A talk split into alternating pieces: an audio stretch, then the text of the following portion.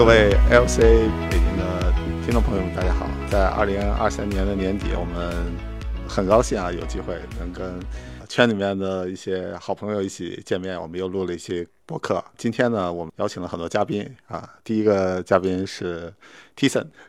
嗯，大家好，我是 Tison 啊，我我是刚才姜老师说的时候，我才知道这原来是个 ALC 北京的节目啊。那好，我是那个呃，二零二二年的时候姜老师那个推荐，然后成为嗯 Apache 的正式成员的。然后呢，我现在在 Apache 除了自己参与的一些啊项目顶级项目以外呢，我可能会更多作为嗯孵化器导师的角色。嗯，正好前两天我也带了几个新项目进去，我数了一下，这应该是我第五跟第六个 那个孵化的项目，前面也有一些已经毕业的项目，所以。说我我觉得说这是一一种，嗯，不管姜老师在做开源领路人这个这个品牌嘛，在国内中国开源这样发展的嗯阶段里面呢，我能够去传播自己的一些经验，带领更多这个中国开源的项目。嗯，借鉴一些国际化的开源经验啊，把社区建设的更好，这是一种荣幸。对，今天也跟嗯几位朋友一起来探讨一下关于啊项目运作的一些事情。然后我们其实也邀请到了这个啊泽峰，泽峰应该是算我的一个 老同事了啊。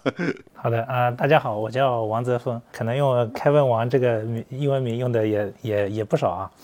我自己的背景的话，我是从二零一四年一五年接触 Kubernetes 开始做。做做开源，然后我早期的话，其实主要是参与贡献，然后个人在社区获得了一些成长。那后面呢，也是其实跟我们的业务有一些关系，我们开始做自己做呃原创的项目，并且把它捐赠到 CNCF。那在这个 CNCF 去呃孵化催熟项目的过程中，其实我觉得一方面呃有很多的观察啊，因为 CNCF 其实呃我会看到有很多的呃它的一些执行的标准是来自于互相的。这种借鉴去看前面的做得非常好的一些项目标杆去学习，啊，那另一方面呢，其实我本身，呃，我在围绕我们的项目去建社区的过程中，呃，也有非常多的实践，啊，今天呃很荣幸这个能与 ARC 北京的这个播客的朋友们，呃，有这个交流的机会啊，我本身其实也是一个呃一个播客的很大的一个粉丝。大家好，我叫郭旭东，是 Linux Foundation APEC 的这个 Evangelist，就是开源布道师。今天我是带着问题来的。我最近在研究各大基金会他们的项目孵化以及毕业标准，但在看这些材料呃的过程中呢，我有一些疑问。正好今天我们现场就是碰到了姜老师还有凯文，不管是对阿帕奇软件基金会，还是对于 CNCF 这边的整个流程都是非常了解的。抓住这个机会，好好跟几位几位老师学习一下。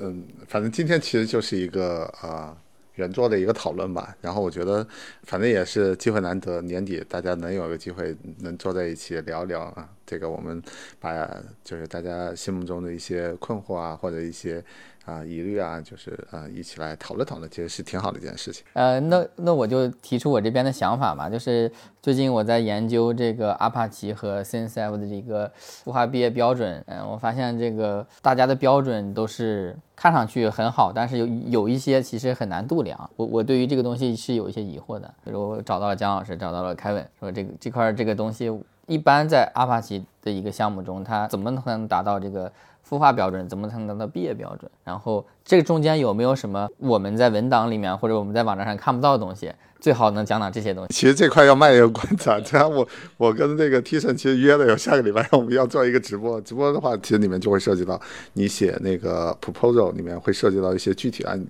其实我觉得阿帕奇会比较好一点，就基本上要说的那基本上都写在那上面了。你要说这个 undocumented 的一些东西，相对来说我觉得还还是会比较少。但里面可能也会有一些啊，就类似于你要孵化之前多跟大家做一些沟通，然后呢提前去做一些啊。就是咨询的一些事情，然后去避免就被别人直接 challenge 这块，我觉得可能是我们平常聊聊的比较少。但和今天的这个话题相比的话呢，我觉得可能更多的是说，哎，我们怎么来的这个啊孵化的标准，我们怎么来的这个毕业的一个标准，讲讲它背后这个故事可能会好一些。对，那我我在 CNCF 一个学习到的或者说观察到的，我觉得首先是，嗯，CNCF 它将它的成熟度模型做了一个映射。那么它映射的就是原来的一本畅销书，叫《跨越鸿沟》。呃，其实 CNCF 早期没有没有 Sandbox，后来他把 Sandbox 也映射上了。所以 Sandbox 就是那个鸿沟前的那个阶段啊。然后 Sandbox 到孵化是这个跨越了一个鸿沟。然后那么那么其实像比如说在 CNCF 看来，它的毕业项目是那些这个叫晚期采用者或者说保守的用户可以放心的去使用这样一个阶段啊，所以所以我觉得就是首先在呃在 CNCF 的整个的这个项目的推进的过程中，我觉得这是它释放的第一个信号。那么其实它后面整个的呃整个的不管是他的一些落入章程的一些孵化毕业的要求，还是他实际在去评估每一个项目能否毕业、能否孵化的过程中啊，他我觉得这是他的一个指导的一个精神。这个我我还是回应一下那个旭东的问题啊，虽然我我觉得你可能问题后面就是我们可以再再展开来聊，就一些点来来来做一些深入，但其实呢，就是 Apache 它在孵化就是其实分两个阶段嘛，第一个就是说我们认为哪些项目，因为毕竟进孵化器需要一个 vote，大家要要看哪些要看哪些事情，然后另外就是说那个毕业的时候大家讨论这个毕业的标准，它有一些 guideline 就是比较广为人知的呢，一个是我跟嗯姜老师在在下周可能差不多下周时间想要去去交流。的一个就是，啊，他在孵化呢会有一个孵化的模板啊，或 template，你要去回答一些问题，嗯，但是嗯，这个呢不同的 mentor 又有不同的看法啊，写写这个 proposal 其实就是很多那个项目进来的第一道那个挑战，因为读不懂英文的原因，因为一些理解的偏差的原因，很多时候呢，我我见到的可能我们稍微透一点，会写成某种市场宣传材料，它并不是一个呃 apply application 啊，就是一个申申请的一个文书。那另外一个呢，就是不同的 mentor 可能会有不同的看法，像刚刚才。嗯，泽峰讲说不，就可能有些 mentor 他会很很严格，对吧？就希希望说你这个东西已经有一定的社群，甚至说有不少人在采用。但有些 mentor 可能会觉得说，哎，但我们既然有孵化这个过程，就接受了说项目的有一定的不成熟。那话说回来呢，就到你最终毕业的时候呢，嗯，Apache 也有一个六六七个主题，每个主题分几点，总共有几十点的这样一个挺详细的孵化成熟度的模型。但那个模型更多的是一些定性的标准。最终在 evaluate 的时候呢，其实也有 也有挺大的空间的，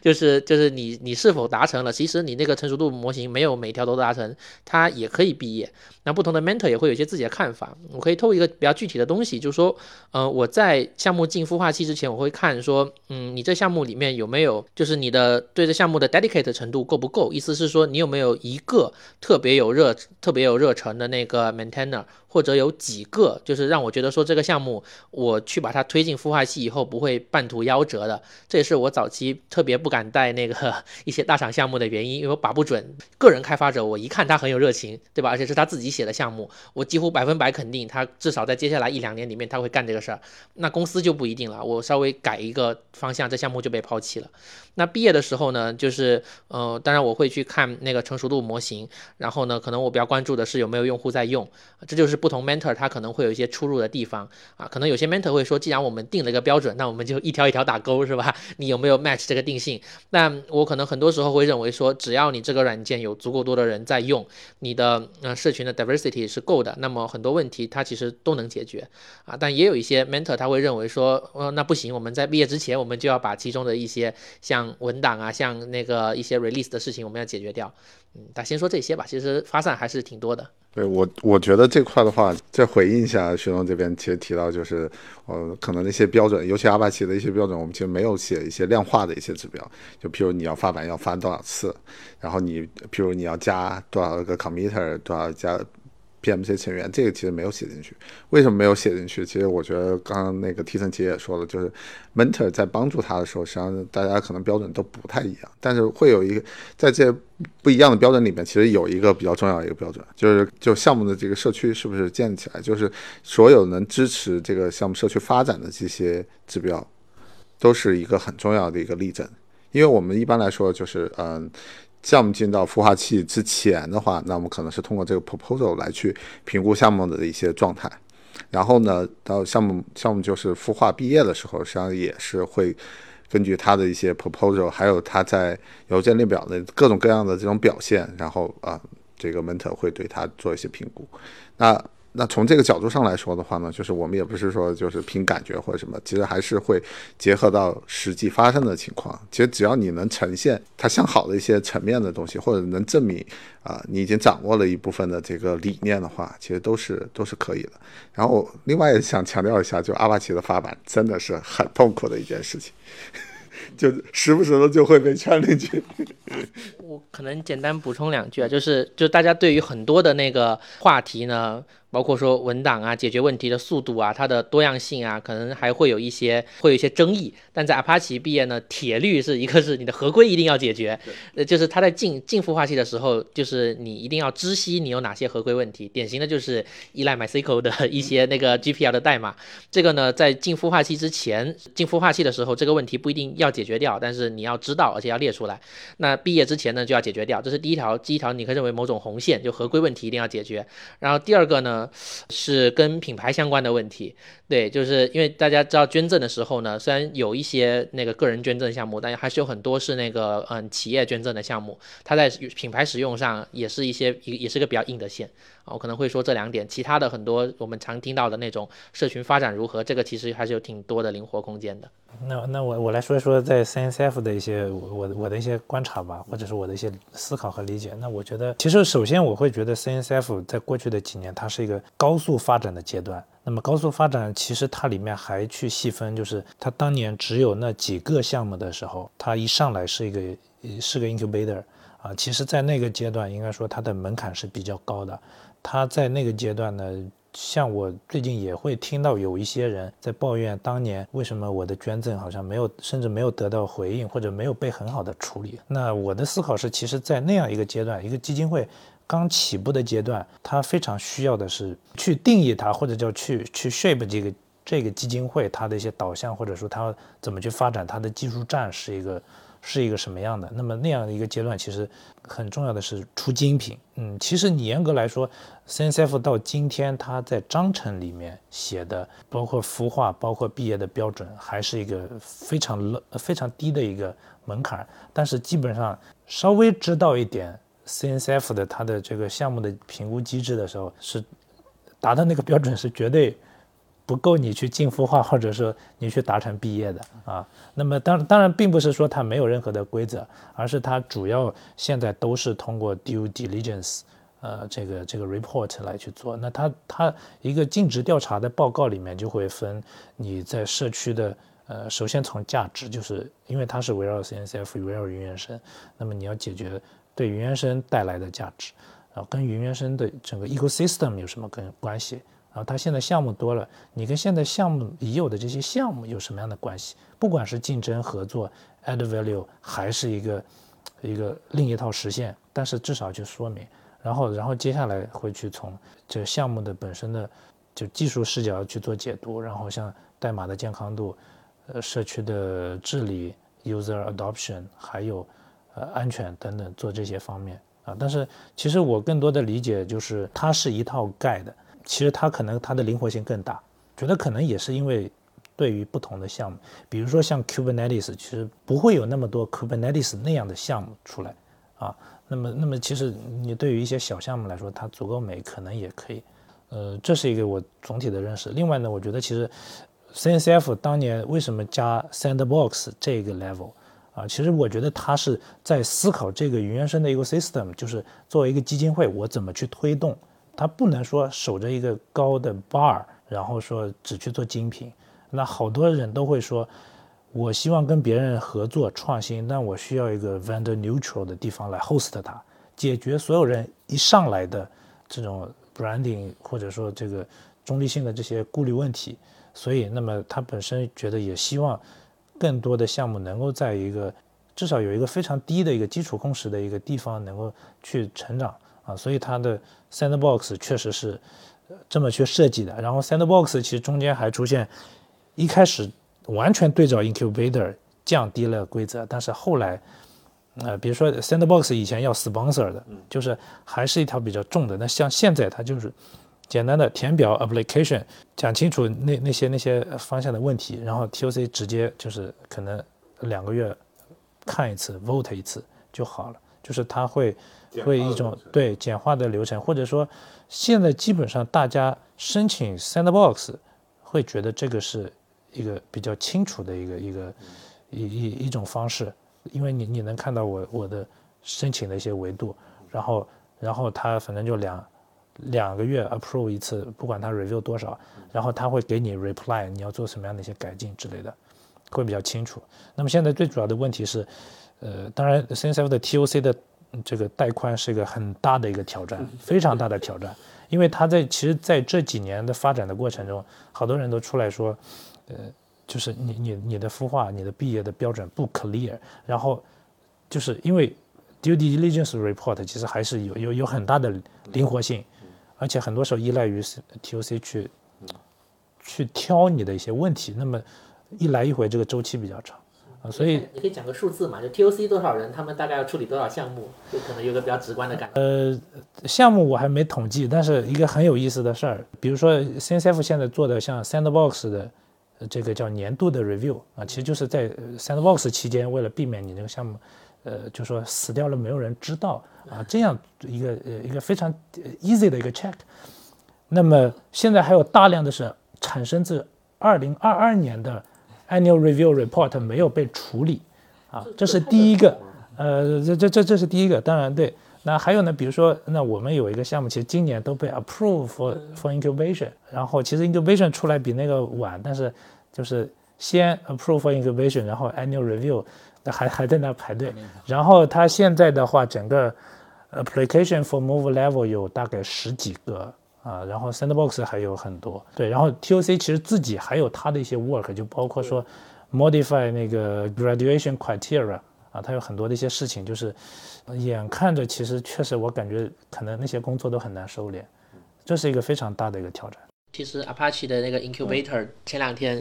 不是还要还还想去清掉那些 re retire 的那个项目嘛，也也是也是一样的，就那些项目可能已经死掉了，但也没人能够去清理，因为它实话说，你可能觉得它很 easy，但是也有好多麻烦事儿要干。你说一个项目它要进来，它要孵化，它在走正向流程，它的激励啊，包括有人愿意去做还挺多的。那清理善后的工作纯粹就是一个对吧哈？呃，cloud cloud work。这块的话，我觉得阿巴阿巴奇的孵化器可能稍微好一点，是说它除了项目大家都参与的会比较多，然后另外那个 mentor 其实也比较多，好多都是刚孵化完的那些项目的那些核心人员，他们其实有一腔热血，愿意去帮助大家。我觉得前段时间我刚看到那个漩涡在讲了，哎，等着赶紧等到这个 open d 毕毕业了之后，多去拉几个 Rust 的项目进来，其实他就有这方面的这个去愿意去传递这个热情。我觉得这是阿帕奇呃孵化器它能之所以能够坚持下来，能有这么多人就持续不断的参与的一个很重要的一个原因。嗯，这就说到带宽问题了。这个带宽问题其实是也是我之前研究过一个典型典型的一个问题，因为我们之前看，就比如说有一些部门，它可能会定，比如说是这种，我们我们今年我们要有多少项目进来，我们要这种情况，呃，我是见过的。但是目前从我的观察来看，呃，CNCF 这边和阿帕奇这边其实都是有一个明显的这个带宽，就是我不能 hold 得住太多的项目。我我之前我之前专门查过，阿帕奇好像总共就是包括已经归档的项目，可能总共也就是三百多，好像 CNCF 这边是一百多，七十多。对，是一百多。我在想啊，就是这个这个是不是有上限？就比如说我我我们这个基金会这么就这么多人，我们 TOC 就这么多人，我们比比如说这个这个 mentor 也好，这个 sponsor 也好，就这么多人，我们能能最多能 hold 得住多少项目同时进来？就比如说突然有个事件，觉得大家很多全所所有公司全部都都来做呃开源了，我我全都要卷。这个时候，我觉得一方面是我们怎么筛选，另一方面是我们最多能接多少项目，这个是我比较好奇的。这我其实挺刚才泽峰讲的时候，就是他讲那个那个 CNCF Sandbox 的流程啊，还有带带宽的时候，我其实就很想补充 Apache Incubator 的一个一个事情。啊、实际上我在 Apache Incubator，我们我们没有感觉到带宽不足，因为进来的项目实话说并不多，啊，是最近这段时间其实并不多，因为我之前统计过，以前很多以前可能是十十几个，现在的话就五六个，嗯。一年啊，一年，但但是这也是一年的量了，就是其实然后今年的量可能稍微多点，我知道你嗯你你接的比较多，最近这但是是这个路走得通嘛，有点像刚才旭东讲的，可能大家都想往这方面来来来挤。但是 Apache 有个比较重要的点，就是说你去填那个 template 的过程，其实已经挺折磨的了。就首先你得感受一次 Apache 它办事的这个风格，你要填完那个 proposal，就是负责任的那个 mentor，或者说呃负负责任的 champion，或者说那个 proposal 呢，在 incubator 里面有被通过的概率，其实要花挺多时间去写的，至少你要干一个月。也就是说，这个带宽被前这个这个这个工作被前置了 啊，就是由由 mentor 跟这个带捐赠的这个项目去沟通去整啊，然后进来以后呢，你还要面临一堆对于合规的 challenge，这过程呢整体可能也是一个月。但很多人对于这个周期他有一个期待，以后其实他就是投入这个事情啊。你比方说像 Sandbox 可能会说我我自己写一个申请表，然后就等你去等你去处理。那我这边嗯就是这个动作对我来说比较轻松，我可能积压了很多，但是卡在那个 TOC 审批那边。但 Apache 其实是它没有 Sandbox 这个流程。我刚才在思考，不一定对，这只是我一个猜测。就或许说是因为 Apache 你哪怕是建一个 incubator 的项目，它也有很多那个呃基础设施要 set up，你会给你 assign 一个 Apache 的邮箱。其实有很多事情，其实 Apache 去看一个项目能不能进 incubator 的时候，它有个前置条件，或者我们会对很多项目说，你先用某种开源的方式先跑呃一年半载，然后我们看一下你的这个效果。所以它其实把很多很多的工作通过这种嗯前置的那个社区建设，然后呢去填这个 template proposal 的过程，包括 discuss 里面去对你品牌是，也就是我刚才讲的两个红线啊，去去反复的去进行这种 Apache 文化的对齐啊，就把这个事情呢，就是说很多人他知道说 Apache，当你去问一个呃潜在的 mentor，包括我的时候，我就会告诉你 Apache，你到时候搞下来就这样了，两个月三个月起步，很很多人就是很多的那个潜在的捐赠项目，他就评估一下我到底要不要做这个事儿，所以很多事情这个带宽的阻力可能就被前置掉了。对，还我觉得还有一点就是，嗯，我们某种程度上是把毕业的条件也跟他说清楚了，是他自己心里面有一个预期。这样的话呢，可以把一些就是开始还没有准备好的这些项目，让他能有一些时间来去做一些准备。这样的话可能会更更有效一些。嗯，主要是泽峰这边，对我还想我还想补充一下，其实其实我觉得还是挺有意思的。就首先从 Sandbox 来说，最早的 Sandbox 其实就是需要。到 TOC 会上去做 presentation，然后要两个还是三个 TOC sponsor 才能启动这个 Sandbox 的整个 voting 的流程。那那无非只是比 incubation 的这个，你可以认为那个就检查项低了一点，但本质上其实是个很重的，或者说 bottleneck 首先就在上会。那后来其实呃 CNCF 做的一个事情就是他他做了一些简单的处理，比如说你可以到。到 TAG 以前叫 SIG 嘛，它 TAG 上去做 presentation，然后它的 TOC 它会每个 TOC 会有对口的 TAG，然后他自己首先平常他会上那个会，然后本身你的录像 presentation 那个 meeting record 可以放在那个 application 下面，然后他会去看，那就相当于至少说解开了啊。然后呢，还有一个特别有意思的，其实其实它就是 TOC 也是在调控啊。其实我们我观察我会发现有一段时间。accept 一堆 sandbox 其实确实会标准比较低，那有一段时间啊，它会稍微往前提一点，呃，这这个可能是现象。那我觉得比较有意思的，其实 CNCF 每年会做那个呃 maintainer 面向 maintainer 的那个呃那个 survey，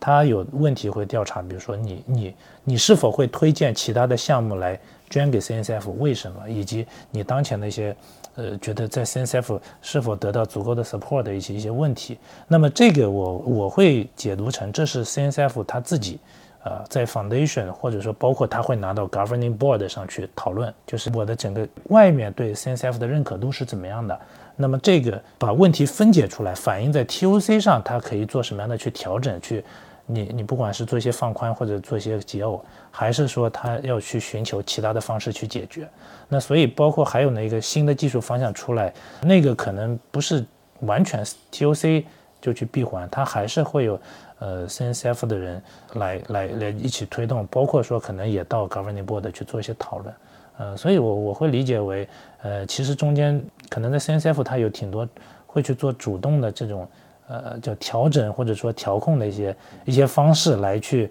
来去做动态的平衡啊，这个其实是我现在比较感触比较深的一点啊。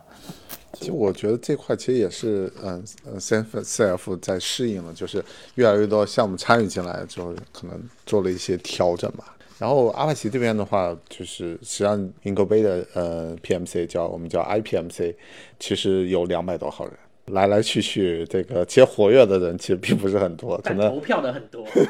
投票的很多。对，有投票权的其实是两百多人，但活跃的话，就是参与了比较四四四十个，差不多了。差不多。很很多人不跟你聊，但投票的时候他就出来加一，所以我才会说感觉带宽没问题。因为你要投票，总有人给你加一，很恐怖。就是减一的多吗？有一些有有有，也有减一的。对对对，但他基本上都是在邮件里边，而且公开的，你你有兴趣，你也可以上去查。我我看过，我觉得加一这个就是也不累嘛，但是减一这个就是完全不一样的一个事情。对对，其实它其实需要花花费更多的时间精力。然后我们也有减一大神 Justin，吴老板减一减的也多，对挑挑战嘛，微定减一挑战一些问题。这说到这儿了，就是还有一个问题，就是我们我们当然知道这个我们在孵化项目的时候，有毕业的就有没有毕业的。嗯。那那些没有毕业的项目，啊，我有，我呃我有 case，就是首先这些项目多吗？不多不多。我我我我经手的项目现在就一个。其次就是就是咱们可以稍微聊一聊这些项目为什么没有毕业，或者说他他最终为什么有有哪些情况？首先说他就是多不多这个问题。啊，呃，我大概十多个项目吧，我是没有统计啊，可能十十五、十六，但是现在主要就一个，就十多个项目没有毕业，不，十多个项目孵化，然后只有一个没有毕业，然后还有几个还在孵化的过程中。目前咱们整体就阿帕基金会整体所有所有就是三百多个项目，然后那就多了。这个没有毕业的率其实是蛮高的，对吧？嗯我觉得应该是低于百分之十到二十。嗯就没有毕业，其实还是挺低的，是吗？对，其实不不不不会那么高。然后要要不然还有一种情况就是，孵化时间太长了，其实他也不愿意出去。啊，这这这个有超过五年的那种有，包括我们那个就是邮件列表叫那个 Pony 那个项目，实际上他他就一直对，一直很安心的在孵化器，大家也不没办没办法这个对它做做什么对，因为我最近听到一个暴论，他说是阿帕奇基金会孵化的项目大部分都不会毕业，我觉得这个有点怪，所以我专门想？对，啊你要给给个数据，然后它的标准是它是一年、两年、三年，我想就是求证一下，真的是这样吗？就是在我看来，就是所有项目起码毕业就起码你进了孵化器，导师还是希望把你推到毕业的，对对。这是这是第一个，起码你们这边辟谣了，说是没有。我们有数据，到时候可以可以对对，你具体要说一下。我的没有体感，我的体感其实比百分之十要高一点。对，没有那么高，这是第一。第二就是这个 CNCF 这边呢，其实我我我们是这样看的，就是，呃，首先比如说，就是你你怎么叫他没毕业或者不能毕业，对吧？就是如果你项目时间很长，那或者举一个例子，就是那一票同期进去的项目，呃、有有没有那么几个偏差特别大的？然后它是属于项目自己主动的，就是桑赛的了，或者或者就是懒得走流程也有啊、那还是它因为一些什么样的原因被被拖住，所以我我会重点看这个。那其实我观察下来，我觉得还呃真的非常少，但是那几个被就是流程确实花的比大家一般认知中更长，确实是因为 challenge 到了有问题，所以总体上我会觉得其实还好。对，因为我也是 CNCF 项目的 maintainer 嘛，我最近也在帮项目从 sandbox 到 incubation，挺痛苦的过程，这个就不说了。但是其实我观察到有一些项目，其实它是它在 sandbox 或者是在 incubation 阶段，它慢慢就不活跃了。那不活跃之后，它肯定就不能毕业了嘛。所以这种情况，我们有没有什么办法？首先识别它，然后帮助它。我觉得这块我 我有切身的这个经历，其实就是那个 Wix 那个项目，那个实际上是能很明显的看到它的那个开发就越来越少，越来越少，导致于后面只有一一个人、两个人，其实主要就后到后面只有一个人。我们我记得一八年我们搞 Meetup 的时候，在上海搞 Meetup 的时候，实际上其实还想拉他们一把，因为那时候已经在孵化期三年了，其实是在想阿里会不会有更多的投入啊，或者什么的。但当时其实就会存在一个问题，就是的确只有一个人在那看着这个项目。最近其实我也在翻，就是他们有那个有实际的这个参与人，那可能当时不是我对接的人啊，在在在说 Wix 这个项目到底是怎么回事啊，然后可能也是当时相对来说走的比较激进。其实我觉得参与项目都会存在这个这种情况，就是最开始他只是说做一种这种探索，他也不不确定一定能火，一定能成，这是一个必然的一个情况。就是在走的一个过程中，如果慢慢的呃失去了一些用户啊，或者是慢慢的发现，哎，我可能有更好的那种啊实现机呃就是一些机会啊，可能有更多人就转向为那块了，那他自然而然因为投入少。就是没有把社区 build 起来，那自然而然就会进入到那个归档，就不继续再开发了。其实这个我我我想补充一个观点啊，就是我带的这个这几个孵化项目呢，它的状况，包括我观察到，确实从我个人体感来看。当然，我是去年跟今年才有更多关注 incubator 的项目，今年就是某种孵化失败的，或者说对归档的，其实还还是有一些的。嗯，以我个人经验来看呢，就是作为 champion，就是 Apache incubator 这个话语体系来讲，champion 是说把你这个项目带进孵化器的。这里面呢，就是会遇到一些问题。除了刚才讲到的那个流流程，我们会把一些工作前置以外，我个人作为 champion 的时候，我也会把很多风险前置跟你讲清楚。尤其是那个呃公司开源的，因为公司开源很多时候他会反，就个人开源很少问我这个问题，因为对他们来讲，项目一一定是要做的，只是说我在 Apache 这边我要我要用哪种方式来更多帮助我项目发展而已。但公司开源很多时候他就会问你，我在哪些时间节点能达成什么样的东西？你作为 champion 或者说 Apache 这个机制能不能保证我在我我在这个月一定能进一进一定能进孵化器，明年一能不能一定能能够毕业？不然他很很虚啊，我怎么去做我明年的规划呢？那我要告诉你说这里是有风险的，你要搞清楚这个 Apache 它一个 volunteer base 的这个工作方式，这是一些风险前置，就是说实际上我们在双向筛选，我把那些看起来不太可能能够毕业的就把它筛选掉了，因为我个人作为 champion，嗯，我也不希望说咱们去投入很多时间，最后这个项目因为各种原因黄了，也也就也是一种浪费。那另一个呢，就是说从能够成功毕业呢，其实是有挺大挑战的。很多时候有两个关键的因素，一个就是我刚才可能有反复提到说。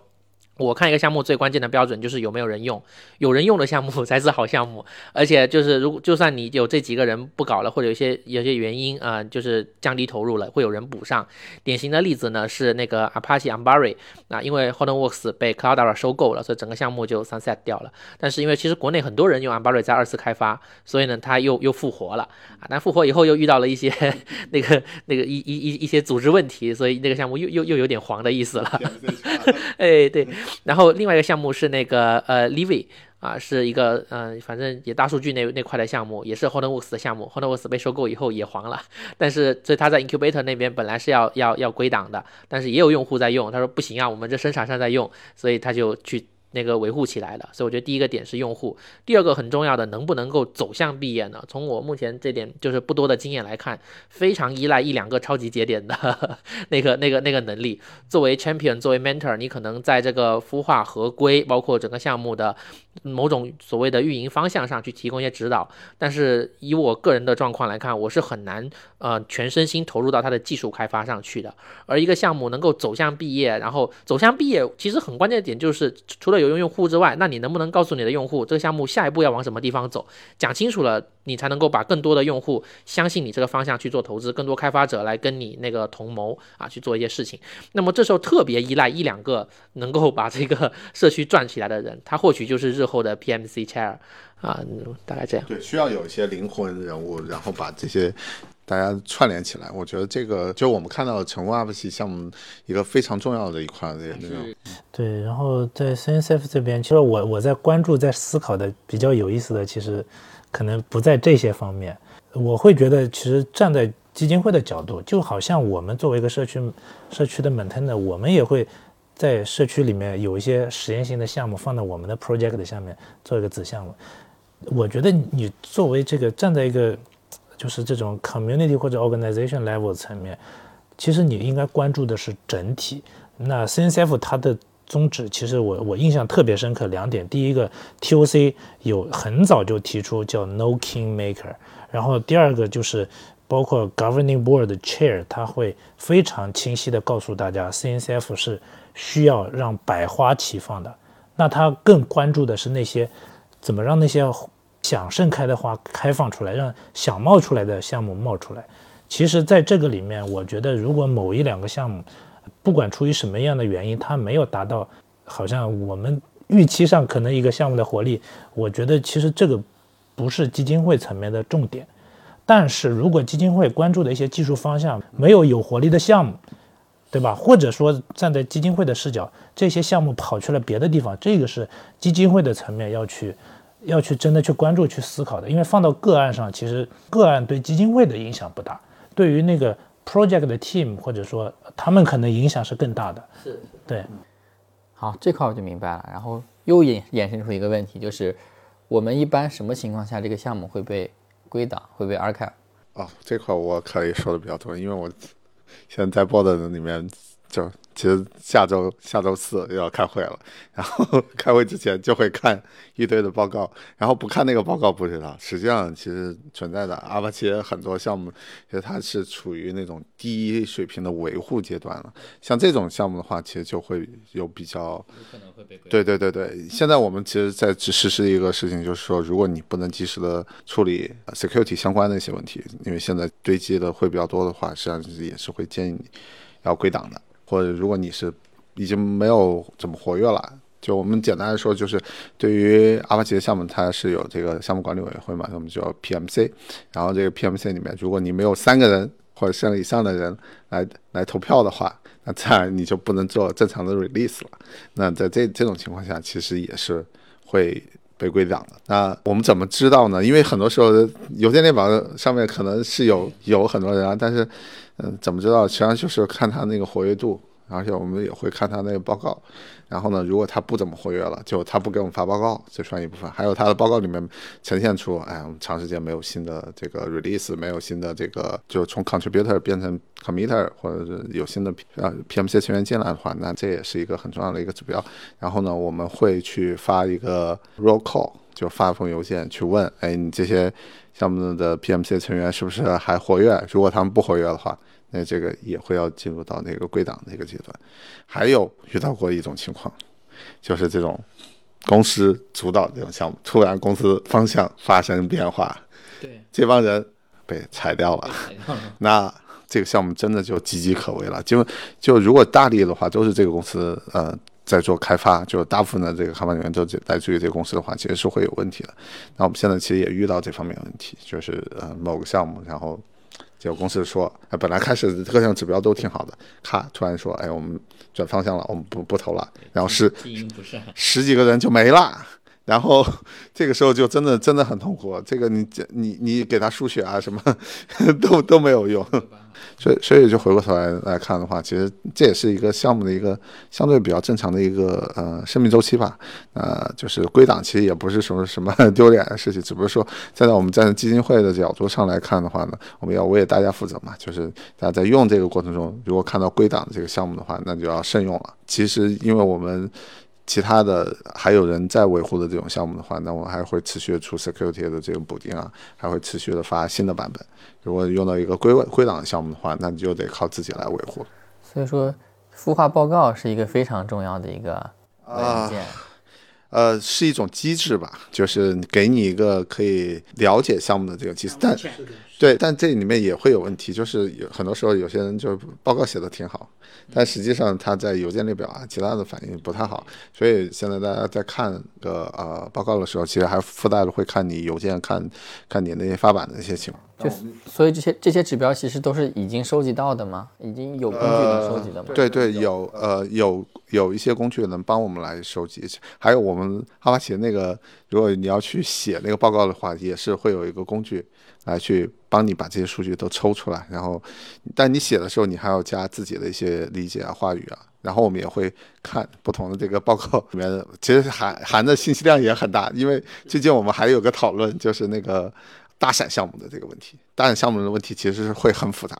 因为很多大闪的话，你你只讲你大闪上面的这种情况，其实你下面子项目的这个情况，你可能就不了解。现在我们其实是有这方面的这个讨论的。但是这这个报告应该会很多吧？对对对，很对。那你们就是真的是读起来是很很痛苦。报的人全都要读一遍吗？还是你们有分工？有分工，有分工，就是大概一个呃一个月可能有五六十份。然后每个报的话就单季度报一次吧。呃，项目是每个季度报一个到次，但是你摊在每个月的话，大概有五有可能有六十到七十的这个样子。然后每个报的成员的话，你至少要有八个八个报告要要读。现在有几个活跃的这个 报的成员的话，那基本上都会少一遍，他基本上要花。两呃半天到到一天的这个时间，也是有不活跃的包的，对吧？呃，相对来说的话，实际上我们其实开会的时候，其实都会对这块做做一些分析。但是不是说你光看 report 就能了解项目的情况，所以呢，更多时候其实你还要跟项目有一些互动。嗯，你可能会跟他发邮件啊，去了解一些具体的一些情况，或者呢，就是会看他在邮件列表上面的一些反应的一些指标。比如，其实有些东西其实看起来会很快。对，其实我我我觉得这一方面在 CNCF 我经历到的，或者是可能更多的是观察到的比较有意思的地方，就是你你到底什么时候该去 TOC 介入，或者说。真的去对他关心，因为 CNCF 其实我我还是会看到有一些项目，原来是可能想想做成小而美，但他后来就也没发展好，那可能就是在那儿，但是其实并没有太多的人真的花精力在这个上面。呃，那首先就是这些项目项目其实它也它在比如说在 Sandbox 的时候没有占用过多 CNCF 的资源，然后它本身可能热度也还没起来，对吧？那反过来我们可以去看看。哪些项目是真的？比如说在 TOC 的层面，或者包括甚至 Governing Board 的层面会关心的。其实 ETCD 是一个非常典型的例子。ETCD 长，其实我所感知到的 Maintainer 缺少 Maintainer 的问题被讨论了非常多年。而且我们知道 ETCD 在整个的 Ecosystem 里面非常的重要，对吧？它出任何的问题对 Kubernetes 影响都非常大。那这样的一个问题就会拿到。它会一路的上升，一直拿到 governing board 来讨论。那 governing board 会，因为它是掌握了非常多的资源，它会去去讨论做一些什么样的，包括甚至引入激励措施，对吧？其实，在开源社区好像这方面比较少，但是还是会去做这样的讨论，以及一些厂商能不能直接说，我会去跟我们的一些。这个开发的团队去谈，他们能不能去出来维维护？那么 ETCD 其实现在，我会觉得有有这样的一些趋势，至少说经过大家的努力，能够让它项目还是在持续的一个被维护的一个一个健康的状态。这个维护的这块其实也分一些度嘛，就是我现在看到的好多项目，它是属于就是低水平，就就有点像 Zookeeper 这种。不不不，这就是我要提，这就是我要提这个问题。你知道，Zookeeper 啊，其实是有非常多新的维护者进来的，嗯跟跟大家想象的可能不太一样。用 HBase 的，用 Ozone 的，就是那个呃，就是 Cloudera 的人，国内最近因为因为那个呃，我我其实我带了一些人，所以呢，其实在国内有有不少这个 Zookeeper 的那个开发者他会进来，所以我们其实能看到，就这确实很好的对比嘛，Zookeeper 和 ETCD。Zookeeper 的那些早早年的开发者，像什么 Patrick 啊，什么 FPJ 啊，早。就撤了，但是呢，就是有有这样一些人，他用到了，他能够给主 P 给主 Keeper 做贡献，代码是能合进去的，我们是会提新的 Committer 的，啊，ETCD 呢，我也在用，还有在了解，啊，就是确实像那我们就直接说，就理想那几个人走了以后，其实，嗯，最近可能 Cockroach，哎，也不是 Cockroach DB，Cockroach 好像提了在 Raft 算法那边提了一点东西，反正有有一些人是进来的，那么他们他们为什么没有成为 Maintainer 呢？是吧？这是一个可能我们就剖一下这个项目的这个问题，因为。ZK 其实是有新的 committer，有新的 PMC member 的。呃，这这个点我觉得其实真的非常非常有意思啊。呃，当然，其实，在 ETCD 这个 project 上，我我我关注到的信息也有限。那么我的感受呢，其实它之前的维护，它没有真的去 build 一个 community，它的维护只是说有问题有人修，停留在这样一个状态。然后 ETCD 其实我的理解，它很大的一个特点就是，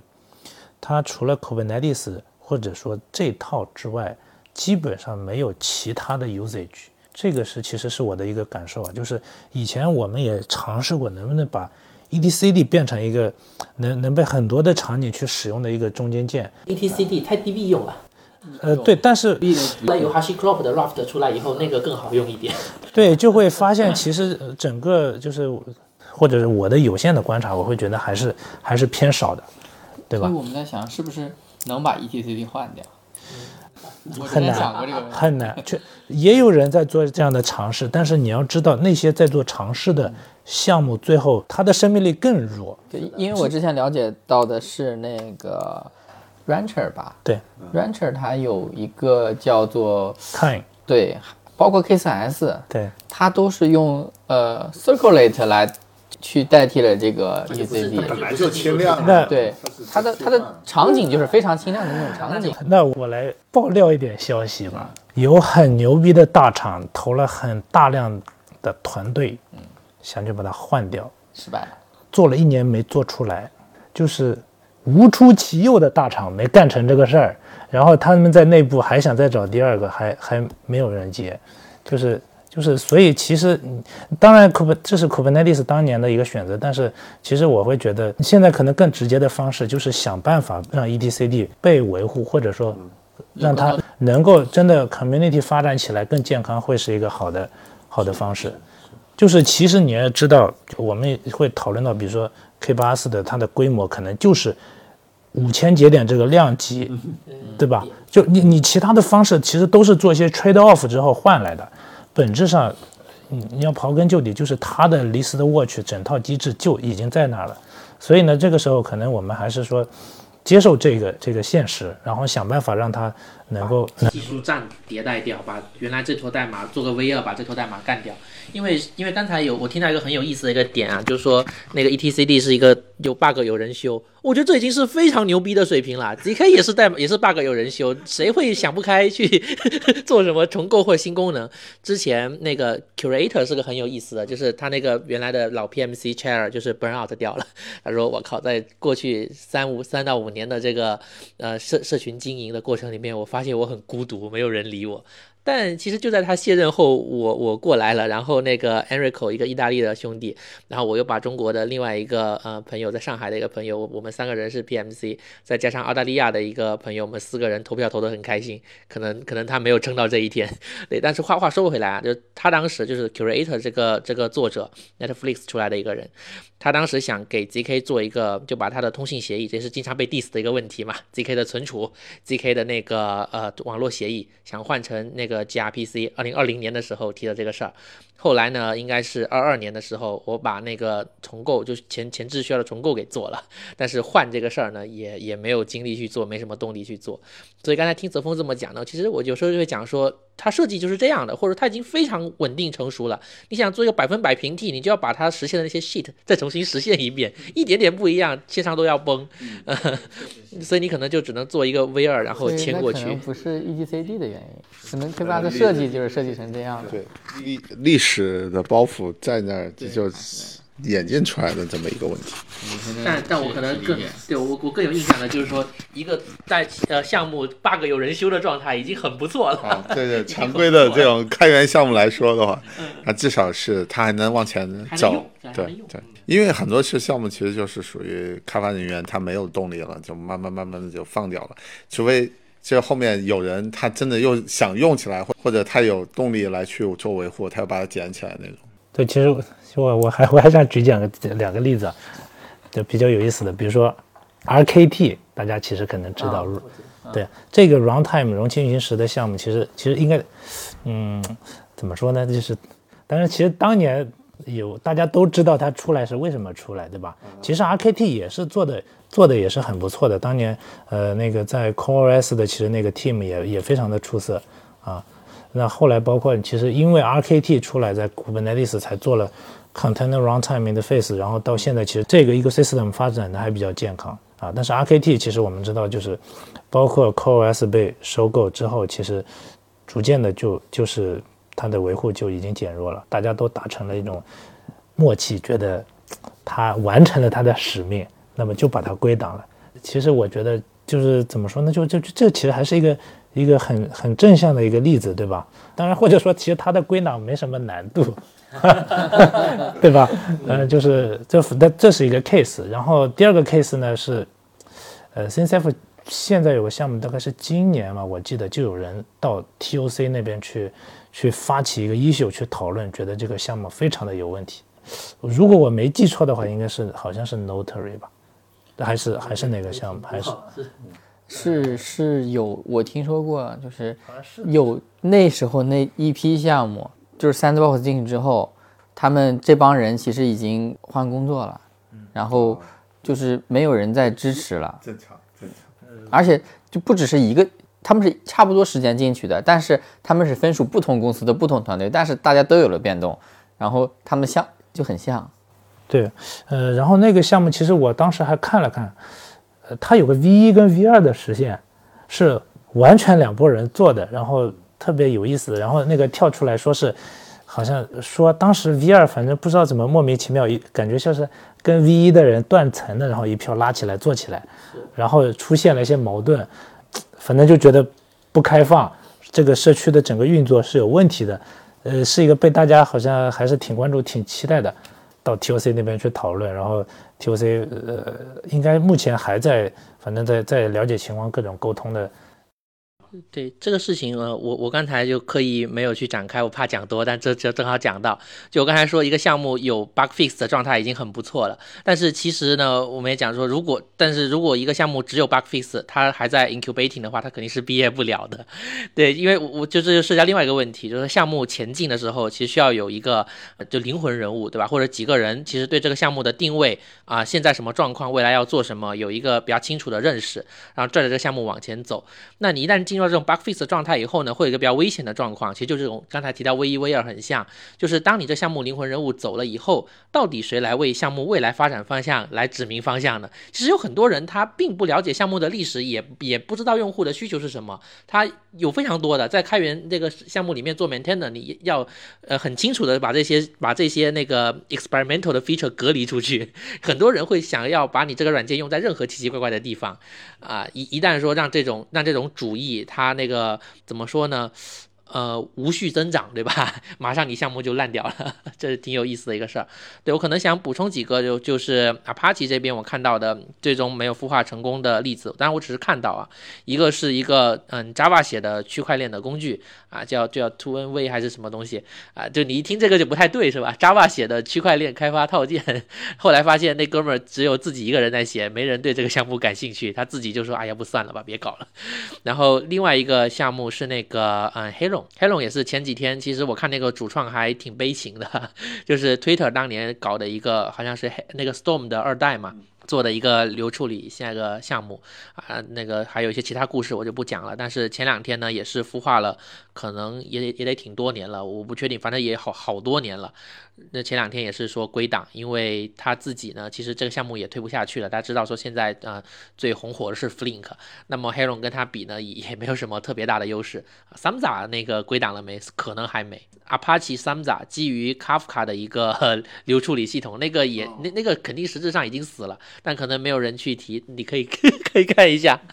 对，就是有这样一些项目，就是说到最后发展发展着，你发现说，其实，嗯，不管是工作变动也好，最终就是说，嗯嗯，也没有人在乎这个项目是否存活啊。如果有人在用的话呢，他会想着说，我要把它维护起来，这是最低限度的那个存活的标准。然后如果这时候再出现一两个超级明星，对吧？这种这种人，你只能可遇不可求。还出现过一个情况，就是归档的一个项目，就是接 Cloud。接 Cloud 其实归档了吗？还还没有，就是在 struggling。其实其实是因为其他项目有在用，但他们用的话呢，只想用一部分的功能，其实就存在这个 knowledge transfer 的时候出现断层了。因为没有人能接起来的话，这个自自然而然就会被淘汰掉。现在非常高兴，我们聊了快一个小时的时间啊，就前后我们把那个开源孵化相关的一些问题，然后今天也是帮旭东。